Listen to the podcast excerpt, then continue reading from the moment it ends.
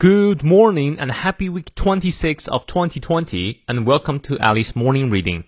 每天一句话，英语不再怕。欢迎新老朋友们来到2020年第二十六周周一的课外晨读。一年呀，一共有五十二周，这周也标志着2020年上半年的结束，我们即将迎来2020年的下半场。我很开心，每天都能够带着你一起早起，一起学习英文，让我们继续把这个优秀的状态延迟下去。那么今天这句话呢，来自于我的偶像 William Shakespeare，威廉莎士比亚。相信你肯定听说过他，他是著名的英国大文豪，他被认为是英语语言文学最卓越的作家及剧作家，一生共著有一百五十四首十四行诗，两首长篇叙事诗及三十八个剧本。他的剧本呢广受欢迎，几乎被翻译成了世界上所有种语言，所有地方的学生都要学习他的剧本。而他对英语的贡献就更大了，他创造了将近一千多个英文的词汇。我们现在说的英文很多词、很多句子都是由他发明的，真的很厉害。那么今天要学的这句话呢也很美，他说：“Time is very slow for those who wait, very fast for those who are scared, very long for those who lament.”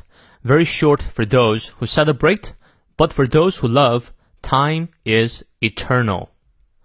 对于等待的人，时间过得很慢；对于害怕的人，时间过得很快；悲痛的人觉得时间很久，庆祝的人觉得时间很短。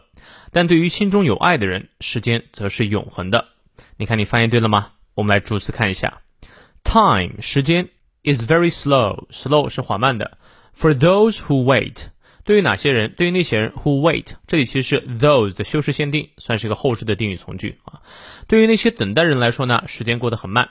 好，那么下句话开始起啊，其实前面都省略了 time is 啊，因为 time is 每句话都是一样的，所以重复的部分可以省略啊。其实呢，你把 very 去掉也行啊，只不过这里表强调，所以 very 没有去掉。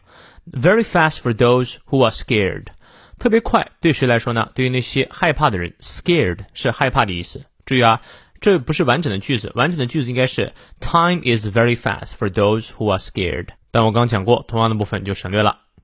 Very long for those who lament。Long 指的是长的，lament 是动词，是哀悼的意思，对什么什么感到悲痛。Lament 对什么什么表示失望，对什么感到悲痛。也就是说啊，对悲痛的人来说呢，时间会觉得特别长。Very short for those who celebrate。Short 短，对于那些正在庆祝的人来说啊，时间实在是太短了。But for those who love，但对于那些爱的人来说，当然这个直接翻译成动词爱可能不太好。中文呢把它翻译成了对于心中有爱的人来说啊，Time is eternal。eternal 指的是永恒的，真的很美，对不对？诗人剧作家写的句子就是这么美。我建议你把它背下来，或者直接呢用到自己的写作当中去啊，会瞬间提升你的写作的逼格。好，让我们来看一下其中的发音知识点。Time I 双元音一定要念到位。Time is very slow. Slow 也是双元音 o 念到位。For those 咬舌 who wait a 双元音你要念到位。Very fast fast 注意是梅花 a very fast for those 咬舌 who are scared 啊 be scared 是害怕某个事情 scared 重音在前。Very long for those 咬舌 who lament lament 重音在后。Very short 啊再次强调啊 very 这个词。 发 v 的时候，上排牙齿摩擦下排嘴唇啊，v v very very short for those who celebrate those 咬舌，celebrate 音节念到位，celebrate。But for those who love, time is eternal. Eternal 重音在第二个音节。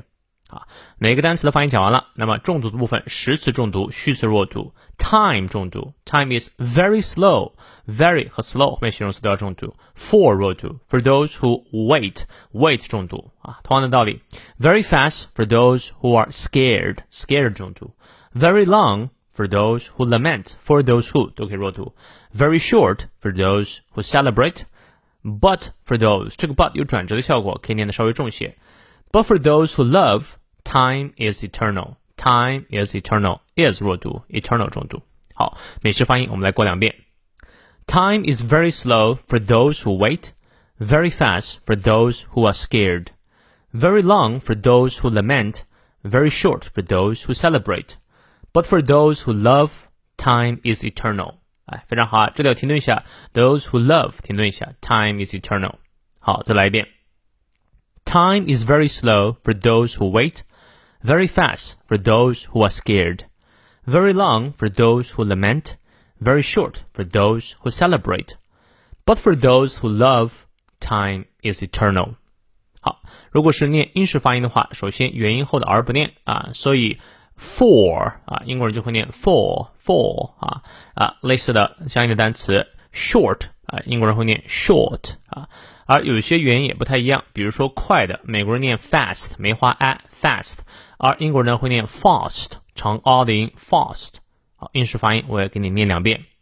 Time is very slow for those who wait, very fast for those who are scared, very long for those who lament very short for those who celebrate. But for those who love, time is eternal.